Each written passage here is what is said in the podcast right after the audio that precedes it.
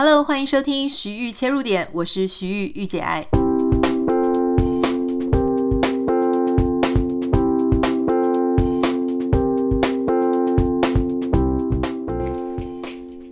Hello，不知道大家最近过得怎么样哦？最近我所住的地方南加州呢，呃，天气有一点变比较冷哈。呃，之前其实我们的天气一直都非常好，呃，也很少下雨。那这几天呢，就是开始下雨啊，然后呃，气温变得很低，大概就是十度、十五度这样子。因为每天的中午跟晚上的这个气温温差非常的大。那今天开始没有下雨，但是气温还是很冷。可是呢，我收到很多网友的信，那有一些信真的让我非常感动，很想要跟大家分享哦。这些信其实都大大的温暖了我。有时候真的就是不是透过你们的私讯的话，我真的不太知道说某一集我稍微提到的一个概念，或是一句话，或是一件事情。却可以，就是也许帮助到在远方哈，我完全不知道各位现在所坐落的地方是哪里，也许是台湾，那也许是美国，也许是香港，也许是大陆，也许是很多不同的地方。今天有一位网友的信，我特别想跟大家分享哈，嗯，他的信我觉得看了非常感动，而且励志啊。有时候我觉得看看别人的故事，你会发现说，第一个可能自己正在面临的困境没有那么难；第二个是就看到有人原来也可以这样子突破，会给自己很多的力量跟感动。说真的，在我主持 Podcast 节目之前，我也常听到某一些朋友呢，他们会形容他们自己的人生非常的悲惨，然后好像全台湾就只有他这么悲惨的样子。那确实，有些人他的。从小到大的历程是很辛苦的，可是我后来越听越多，我才发现说，原来其实啊，呃，真正非常幸福，然后家里完全没有问题的呢，并不是多数哈。很多人其实他只是没有讲，那外表他可能后来他跨越了，你也会觉得说他是不是一直以来都这么的顺遂？那其实不是哈，而是大家都是。在你没有看到的时候，或你不知道的时候呢，独自的、很辛苦的、努力的为自己活到了现在，然后逐梦。好，今天这位女生呢，她其实还算年轻哈，我就念一下他的信。好，他说今天写信给你，很抱歉有点长好，是因为在第一百零五集的时候有听到呃无法分清自我跟呃他者的巨婴社会这一集，很想要跟我分享哈。好。他说呢，他的父母在他一岁的时候就离婚了。他爸爸在台湾那个年代，哈，是所谓的混混黑道。妈妈是舞厅里工作的舞女，哈。那他爸爸妈妈在他还是婴儿时期的时候呢，就把他带出国，到了南非。那他的长辈呢，就后来他长大，这个小孩小女孩就写信给我这个女生。她长大了之后呢，他的长辈就告诉他说，一直用。妈妈抛弃了他们，这个“抛弃”这个形容词去讲说，他妈妈跟他爸爸到了南非之后呢，不久就抛弃了他们父女，然后回到台湾。后来他爸爸呢再婚，好，所以他一直这个女孩子写信给我女生，她一直是一直到了二十四岁，某一天才知道说，原来她身边一直叫妈妈的那个妈妈，并不是她自己亲生的妈妈。好那你要讲，她是二十四岁，二十四岁知道这件事情。可是这个女孩子她在十三岁的时候，她的爸爸就过世了。好，那她爸爸过世之后呢，家里对她的这个呃后母，哈，就是说她一直叫妈妈的妈妈呢，长辈呢基本上也都没有给予太多的帮助了。哈，他们会有意无意的说，这个女生呢上梁不正下梁歪。可是呢，他又觉得很奇怪哈，他觉得说，我明明就是一个乖小孩，我也品学兼优，我自动自发都不需要人家来督促，我就可以完成功课那种小朋友，为什么我的长辈啊，爸爸那边的亲戚一直都会对我冷嘲热讽，觉得我以后是没有未来的孩子？所以当他二十四岁呢，知道他是呃，他原来有一个亲生的妈妈在台湾，他就回到台湾来找他的亲生母亲。好。经过重重的波折呢，他很庆幸他找到了妈妈。可是妈妈因为吸毒，所以当时在监狱里面啊，所以他们见了一面啊。见了一面之后，这个女生呢，因为她当时后来工作在海外，所以她又回到国外。一直到他看到他自己的亲生妈妈呢，他才知道说，原来他爸爸那边的亲戚讲的上梁不正下梁歪的那个上梁，指的就是他的生母。当然多多少少也也讲了一些他的爸爸，因为他爸爸以前是混混嘛，哈，所以整个家族呢都不支持这个孩子，都觉得这个孩子呢有这样的爸爸，有这样的妈妈，以后一定没有前途。一直呢到他这个呃。成功大学，他后来有回到台湾来念了成功大学，也没有人愿意呢付他的学费，或是帮助他一些来让他的大学之路比较好过，都没有，完全就是没有人帮忙哈，因为大家都觉得这个孩子反正之后是会没有前途的，不管前面走得多好，都会歪掉哈。我其实有一点看到他的信的时候呢，看到这里我就觉得说心里很纠结哈，因为我会觉得说。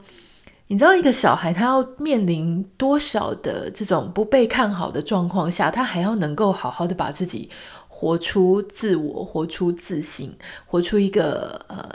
能够好好的走在这条路上的，这是很不容易的。那特别是你看，他不只是不被看好，他还要在他十三岁的时候面临父亲过世，二十四岁的时候发现说哈。原来他不是这个养大他们的那个妈妈的孩子，所以他的心里一定是非常煎熬。那他就跟我讲说，他一直很喜欢我在 Pocket 上面说呢，人其实都是自己做的选择啊。大家记得吗？他二十四岁的时候回来看了他的生母哈，那过了一年，他的生母呢，因为常年吸毒哈，所以呢，出狱之后没有过多久，因为一个急性的发病，所以也过世了。从小到大呢，他说他都是一个想要不断的去赢得长辈的认可、讨身边大人欢心的一个小孩。他很希望他当时的妈妈是喜欢他，是赞扬他的。可是呢，大家都依然一直不断的会贴他标签说，说啊，反正你爸爸妈妈那么烂，你一定是好不到哪里去。要不然就是说啊，你以后肯定也是做小三或是吸毒那块料。所以当时呢，因为这种环境，他内心受到非常多的伤害。那也因为得不到很多的爱哈，所以他会很早就去交男朋友，希望能够在男朋友身上呢找到那种被关爱的眼神，被注专呃被重视的眼神，然后被看重的一种心情。那可想而知啊，呃，我想我们大概都知道，在这样子的状况下，你还是去对外很渴望的寻求爱。可是同时，你也不太知道说怎么样好好的爱别人这件事情，它就会让爱这件事变得非常的缘木求鱼，非常的困难哈。所以呢，他也经历过几次很狗血的恋情，在两年前诊断出呢，他得到了重度忧郁症。当时听医生说呢，他一定要吃安眠药或者要吃抗忧郁的药。那他内心呢，其实很拒绝这件事情。他一直在想说，我这么努力哈。在毕业毕业之后呢，我也靠着我自己的赚钱买车买房，哈，做到这个现在职位公司的中高层。他不能这样放弃，好，所以他就靠着朋友，靠着运动，很努力，很努力的去做一些以前喜欢的事情。现在他说他已经痊愈了。后来呢，他又考到了东京的早稻田大学，好，然后毕业了。呃，他现在能够说非常流利的中英日文，在东京一家英国上市企业做半导体的顾问哈，然后也交到了一个非常爱他的男朋友，尊重他做的决定。然后同时不止在做这个公司的顾问，他也是在海外的网站上做专栏作家，也在线上教英文哈。嗯，我觉得看到他的故事呢，我真的是有一种很高潮迭起的感觉。前面为他非常的揪心。后来看到他呢，一步一步的找到他自己的生活，然后让自己越过越好。他提到说呢，其实他真的是不烟不酒哈，特别是因为有这样的父母的关系，所以他一直提醒他自己，他要更加的远离那些不应该接触的东西。好，那他的父呃，他的外公一直都是很严肃，不喜欢跟他们聊天的人。哈，那后来呢，也因为这个。他在日本找到很好的工作，而且也靠着自己的存款，后来总算呢得到他的阿公跟他讲说，他觉得很欣慰哈，很欣慰现在的他呢过得那么好，所以他总算呢在这个阿公的口中能够得到了一个肯定跟这个赞赏。所以他就跟我讲说，那一天他听完我的 podcast，他很庆幸说他自己是一个很勇敢的人，没有被这些标签打压，因为他身上的标签实在太多了哈。可能是一个不是当地人，你要想哦，在南非那边生活，你长得就是一个亚洲人的脸，其实没有那么简单。好，那接下来呢，他有一个吸毒的妈妈，有一个啊混混爸爸，所以他身上的标签是非常多的，可是他却没有因为这些。标签，所以他就放弃努力啊。那他当然，他一直都希望他不要成为像他爸爸妈妈那样的人。那我跟他讲说，其实我觉得他已经活出属于他自己的生命了，所以我很替他开心。那甚至我觉得他很棒的事情是，他后来跟我讲说呢。以前他是非常的埋怨他的父母哈，因为他在以前很不顺遂的时候呢，他会很怪罪他的父母，觉得他父母没有给他一个很好的环境，因为他的父母不做好，所以会让他后面的生活那么难过，让他饱受异样的眼光。可是你知道吗？人在变得比较成熟的时候，什么叫做人变得比较成熟？人变得比较成熟，就是说，当你已经不再只是去看自己。这一段历程所受到的创伤，所所受到的不公平，哈，不公不义，你已经不只是会看自己，你还会去体谅别人，去原谅别人。他在他的这一路上为什么会做出这一些伤害别人的行为？当你可以了解这些事情的时候，你可以原谅他，你可以原谅这一切，你可以原谅这个生命，他可能给你没有那么好的一个铺路铺排，哈。你可以原谅这些事情的发生的时候，我觉得人就成熟，而且就会更有智慧。他提到说，哈，呃，他很愿意把这个故事跟大家分享，因为我有问他可不可以跟大家分享，他说他很乐意，哈，如果大家不嫌弃，也希望可以分享他的故事跟大家加油。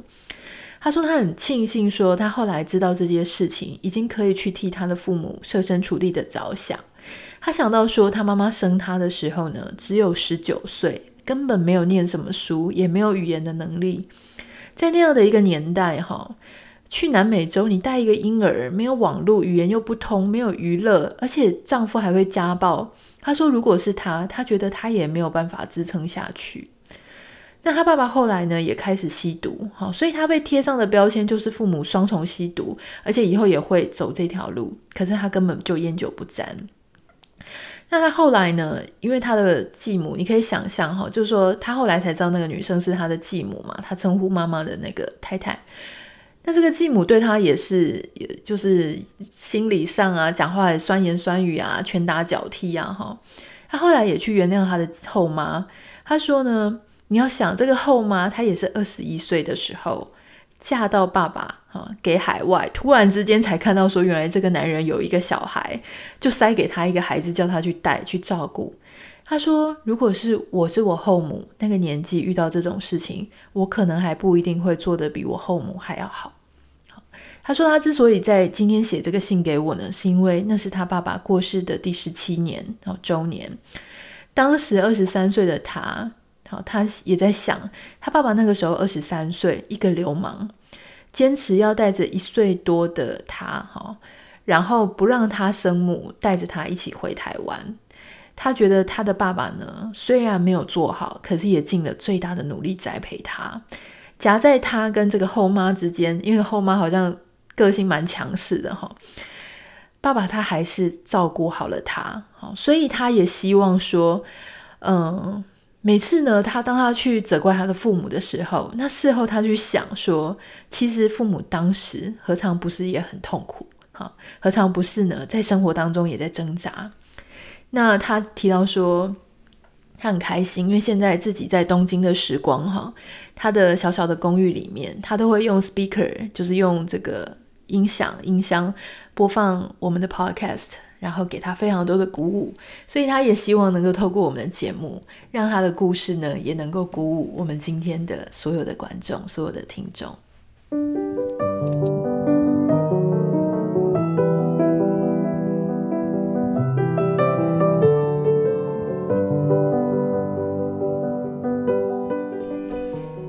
嗯，我想我今天的声音一定是非常的。哽咽，因为我在每次在讲他的故事的时候，因为我昨天晚上讲了一次给我先生听，然后今天又讲一次给你们听，两次我在讲的时候呢，我都是哽咽到不行哈，因为我觉得这个实在是太辛苦的一段路了，但是我也很感动，很感动说后来大家总算都可以靠着努力，然后靠着也许。我就跟他讲说，我觉得远方哈，冥冥之中，我自己是基督徒嘛，我相信上帝在远方的时候是看着他，守护着他。那嗯，所以我我觉得这件事情呢，让我觉得很感动，就是最后走出了自己的一个比较有信心、比较幸福的一条路。然后在这个过程当中呢，我觉得最难能可贵的，并不是说什么念了早稻田啊，或者什么的这种比较世世俗的标准，并不是，而是我觉得最了不起的事情是在这样子事过境迁之后，可以回到一个很有温暖、很温柔的心。去理解当时父母给自己的伤害的那一种原因是什么哈，同时去怜悯自己的父母当时他的无能为力跟无助，我觉得这件事情让我非常的感动。其实前阵子呢，还有另外一个网友他问我一个问题，我觉得是个好问题，就是他说我们常常都在讲说爱人跟被爱。那我们好像都很强调说，我们要怎么样去爱别人，牺牲自己呀、然后可能呃牺牲奉献之类的。但是我们从来都没有学过说我们要怎么样被爱。我觉得这是非常非常好的问题，因为你有没有发现，有时候呢，我们在关系里面，好，不管是爱情的关系、亲情的关系、友情的关系里面。我们常常，你就想说，对，我是被爱着，可是为什么这个爱呢，让我这么的痛苦，很辛苦哈？我觉得我都达不到那些，比方说父母很爱我，可是我觉得父母的爱让我好痛苦，我不知道我要怎么样好好的被他爱，因为父母每次在跟我讲说，你要穿多穿一点啊，你要多吃一点啊，你要怎么样的时候，我都觉得那种爱法让我觉得很痛苦，所以就会开始有一些书啊，讲什么情绪阴影啊、情绪勒索啊等等的。呃，我自己的看法，当然我相信你们一定会有自己的看法哈。但我自己的看法是，我认为被爱有一件有一件很重要的事情，好，你们要好好的被爱，享受那个被爱的过程，被爱的关系。最重要的事情就是我们要放轻松，因为既然你是一个被动式哈，被爱，那个爱呢，好，应该是无条件来的嘛。所以呢，基本上你被爱的时候，你只要放松。换句话说，也只有你在被爱着，而你被爱的时候可以放松的时候，那个爱它才是所谓的无条件的爱。也就是说，如果你这个被爱呢，呃，比方说爸爸妈妈跟你讲说，哦，我要你考一百分，我才就是你才是我最棒的孩子，我才会继续爱你。这种爱就不是无条件的爱嘛，因为那个条件就是你要考一百分。所以，如果说今天我们能够在一个人、在一个环境、一个关系里面，我们感觉到我们被爱的很放松，好，就是我不用做什么事情，我不用去证明什么，我不用很努力，我还是能够跟你建立一个我有被爱的关系，那个就是所谓无条件的爱嘛。好，那换句话说呢，为什么常常我们都会觉得说我被爱，可是我被爱得很不放松？有时候不是因为对方的爱有条件，有时候是因为我们觉得自己没有那么值得被爱，所以我们要一直去证明自己到底值不值得被爱。这个状况呢，常常会发生在我们在跟另外一半相处的时候。比方说啊，有些人他会说啊，他有前女友，他有前妻，哦，他有曾经有很喜欢过某一个女生，可是没有交往到，那我就一定要去证明说，对方他曾经呃，就是有更爱着另外一个女人，好，就是你好像很想要去找证据，就是说，呃，他其实是更爱他的啦，他不是比较爱我啊，就是那种比较的心情就会出现在你的脑海里，然后你就会试图要去证明一些什么。理论上呢，你应该是希望你得不到那个证明，让你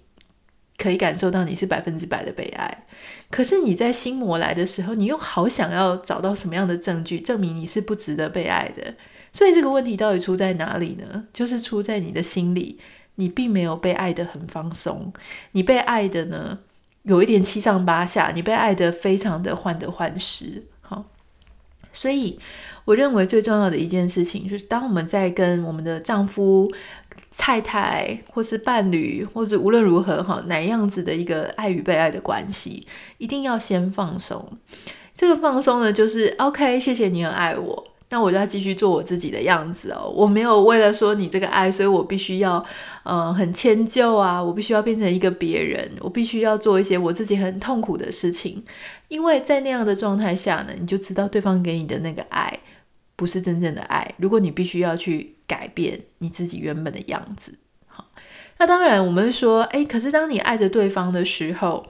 你也会为了对方去调整你自己，好，那个就不是被爱，那个就是在你被爱的过程当中，你同时也去爱人。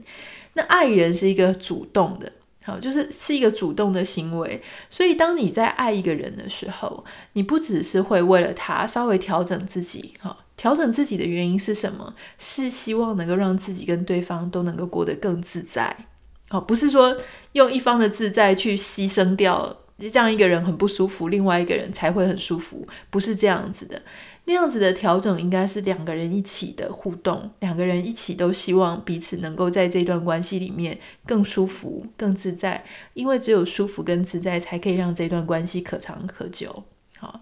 所以这个是我自己呃一些初步的想法啦。因为老实说，爱与被爱呢是一个非常大的课题，说不定写一本论文都写不完。它就是一个从我猜可能亚里士多的那个时候呢，就开始一直不断的命题哈，所以你说我们要三言两语讲完，这个时候并不容易啦哈，就是爱跟被爱。但是我自己的观察是呢，我们常常就是今天的节目要提醒你，就是被爱的时候要放松，好，被爱的时候要放松，放松呢包含就是说不要一直去质疑自己有没有被爱的资格。不要一直想要去证明对方的爱是不是真的哈，不要一直去怀疑说，嗯，为什么会有这么好康的事情发生在我身上哈？不要有这些就是啊很用力的念头。当你没有很用力的念头，你自然而然的。照着你原本那个状态啊，去吸引对方，去产生你个人的魅力，那样子就可以让你这个被爱的关系呢，诶，也继续可长可久。有时候你知道很多人啊，他们在被爱了之后，他就换成另外一个人，他会变成说很想证明些什么，然后他就自己在破坏自己这一段被爱的关系。我觉得这个是比较可惜的。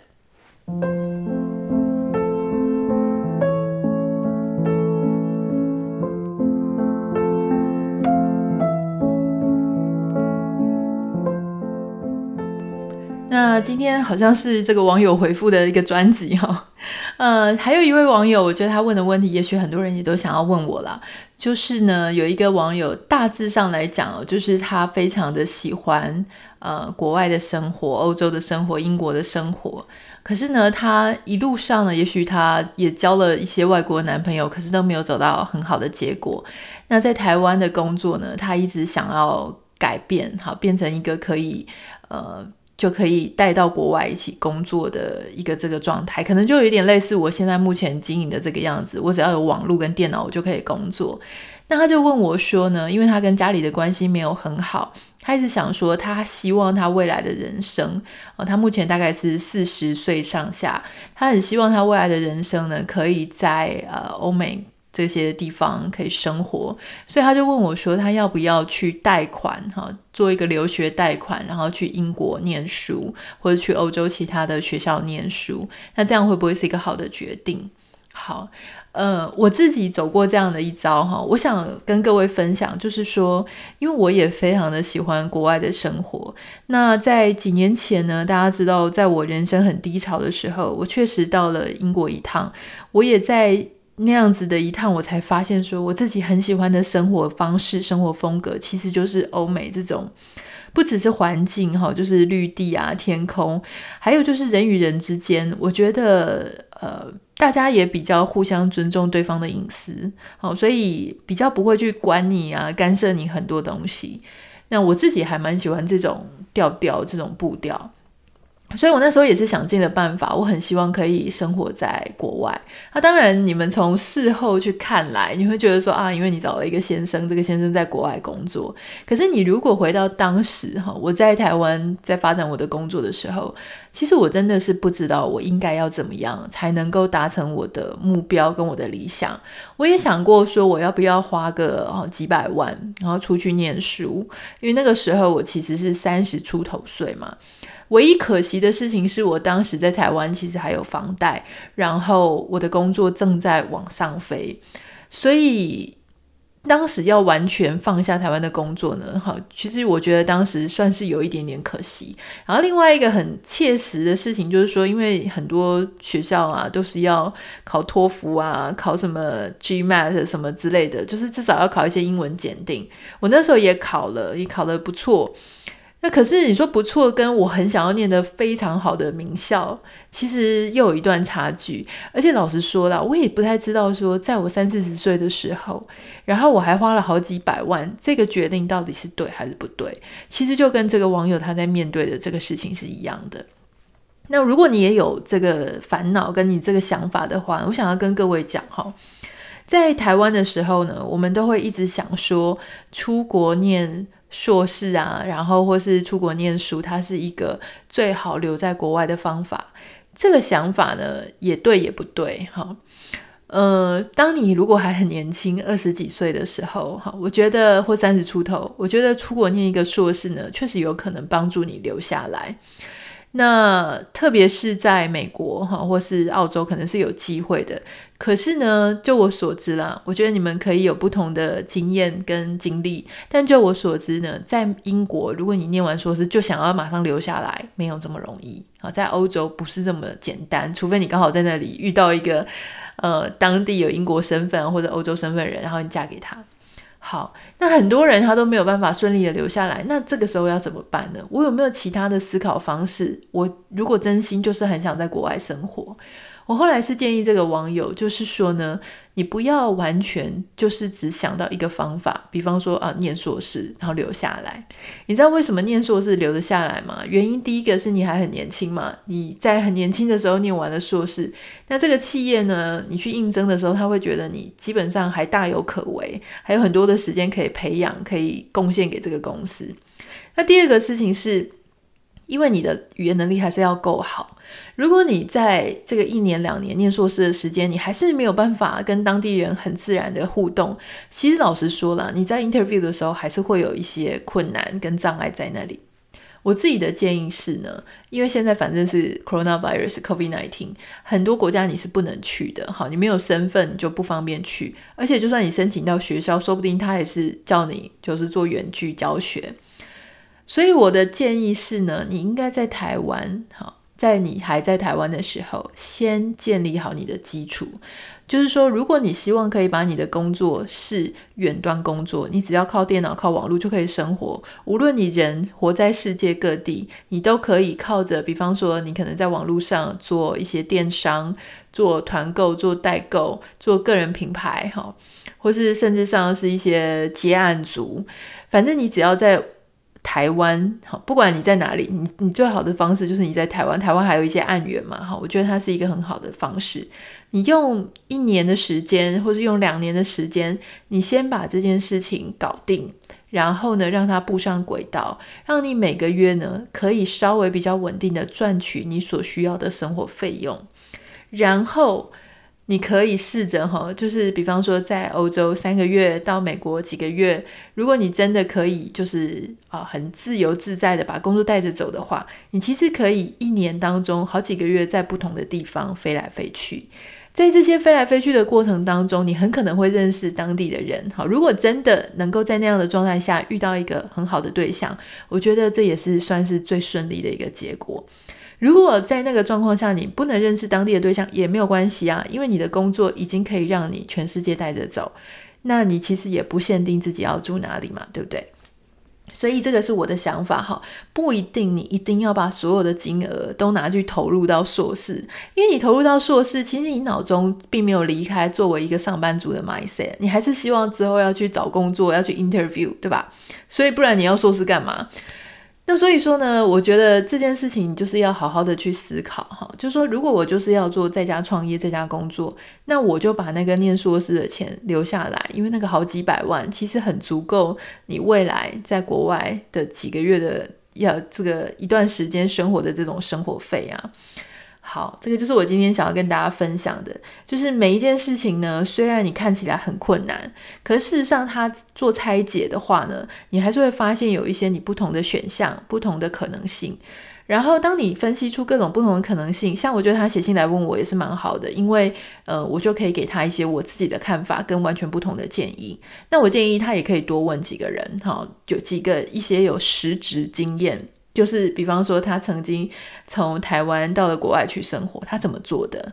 收集更多的想法，给自己更多的不同的路去选，然后你试试看哪一条大家给你的建议是最适合你自己的。然后呢，就不要再问了，赶快做下去，就开始执行。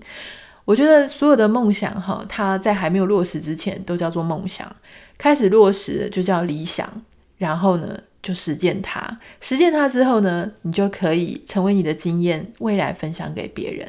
我觉得这个很多时候呢，我们就是这样子，在我们走过的路上，回过头来，我们在帮助其他正在想要走这条路的人，然后让大家都能够在自己的人生当中顺利一点，好过一点，自在一点。这个就是。我觉得作为 podcast 是很棒的一个地方，可以跟大家分享很多很多的，不管是生活上啊、心情上啊，互相彼此鼓励打气。也谢谢你们一直都在我旁边陪我，真的非常非常的啊、关心你们，也很爱你们。谢谢你们愿意花很多的时间给我呃留星星啊、留言，然后私讯给我。